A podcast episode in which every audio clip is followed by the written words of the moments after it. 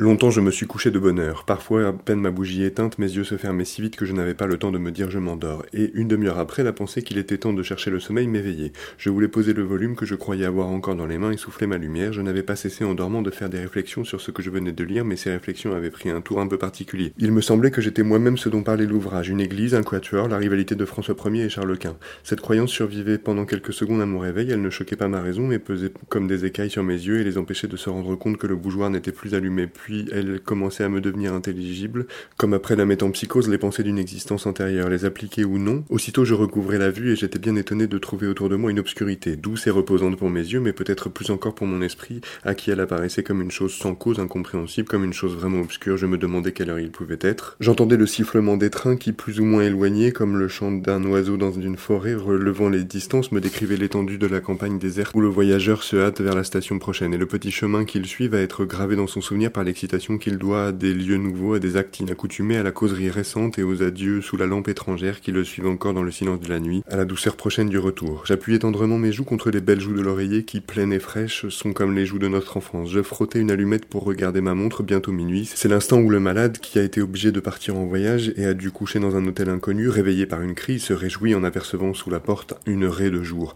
Quel bonheur, c'est déjà le matin. Dans un moment, les domestiques seront levés, il pourra sonner, on viendra lui porter secours. L'espérance d'être soulagé lui donne du courage pour souffrir. Justement, il a cru entendre des pas. Les pas se rapprochent puis s'éloignent. Et l'arrêt du jour qui était sous sa porte a disparu. C'est minuit, on vient d'éteindre le gaz, le dernier domestique est parti et il faudra rester toute la nuit à souffrir sans remède. Je me rendormais et parfois je n'avais plus que de courts réveils d'un instant, le temps d'entendre les craquements organiques des boiseries, d'ouvrir les yeux pour fixer les kaléidoscopes de l'obscurité, de goûter grâce à une lueur momentanée de conscience le sommeil où étaient plongés les meubles, la chambre, le tout dont je n'étais qu'une petite partie et à l'insensibilité duquel je retournais vite munir. Ou bien en dormant j'avais rejoint sans effort un âge à jamais révolu de ma vie primitive, retrouver telle de mes erreurs enfantines, comme celle que mon grand-oncle me tira par mes boucles et qu'avait dissipé le jour, date pour moi d'une ère nouvelle où on les avait coupées. J'avais oublié cet événement pendant mon sommeil. J'en retrouvais le souvenir aussitôt que j'avais réussi à m'éveiller pour échapper aux mains de mon grand-oncle, mais par mesure de précaution, j'entourais complètement ma tête de mon oreiller afin de retourner dans le monde des rêves. Quelquefois, comme Ève naquit d'une côte d'Adam, une femme naissait pendant mon sommeil d'une fausse position de ma cuisse, formée du plaisir que j'étais sur le point de goûter, je n'imaginais pas que c'était elle qui me l'offrait.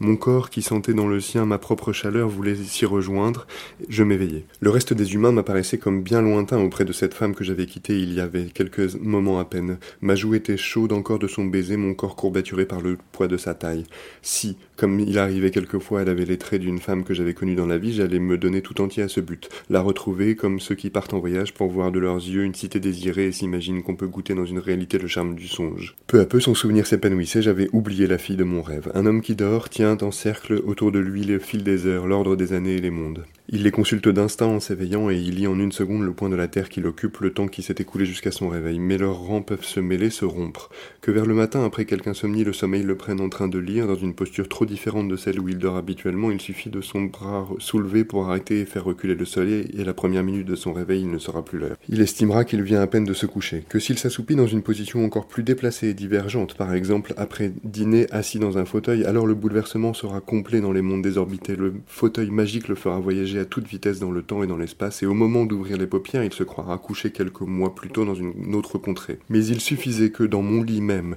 mon sommeil fût profond et détendit entièrement mon esprit, alors celui-ci lâchait le plan du lieu où je m'étais endormi, et quand je m'éveillais au milieu de la nuit, comme j'ignorais où je me trouvais, je ne savais même pas au premier instant qui j'étais. J'avais seulement dans sa simplicité première le sentiment de l'existence comme il peut frémir au fond d'un animal. J'étais plus dénué que l'homme des cavernes, mais alors le souvenir, non encore du lieu où j'étais, mais de quelques-uns de ceux que j'avais habités et où j'aurais pu être, venait à moi comme un secours d'en haut pour me tirer du néant d'où je n'aurais pu sortir seul. Je passais en une seconde par-dessus des siècles de civilisation et l'image confusément entrevue de lampes à pétrole puis de chemises à col rabattu recomposait peu à peu les traits originaux de mon moi. Peut-être l'immobilité des choses autour de nous leur est-elle imposée par notre certitude que ce sont elles et non pas d'autres, par l'immobilité de notre pensée en face d'elles. Toujours est-il que, quand je me réveillais ainsi, mon esprit s'agitant pour chercher, sans y réussir à savoir où j'étais, tout tournait autour de moi dans l'obscurité, les choses, les pays, les années. Mon corps, trop engourdi pour remuer, cherchait, d'après la forme de sa fatigue, à repérer la position de ses membres pour en induire la direction du mur, la place des meubles, pour reconstruire et pour nommer la demeure où il se trouvait. Sa mémoire, la mémoire de ses côtes, de ses genoux, de ses épaules, lui présentait successivement plusieurs des chambres où il avait dormi, tandis qu'autour de lui les murs invisibles, changeant de place selon la forme de la pièce imaginée, tourbillonnaient dans des ténèbres.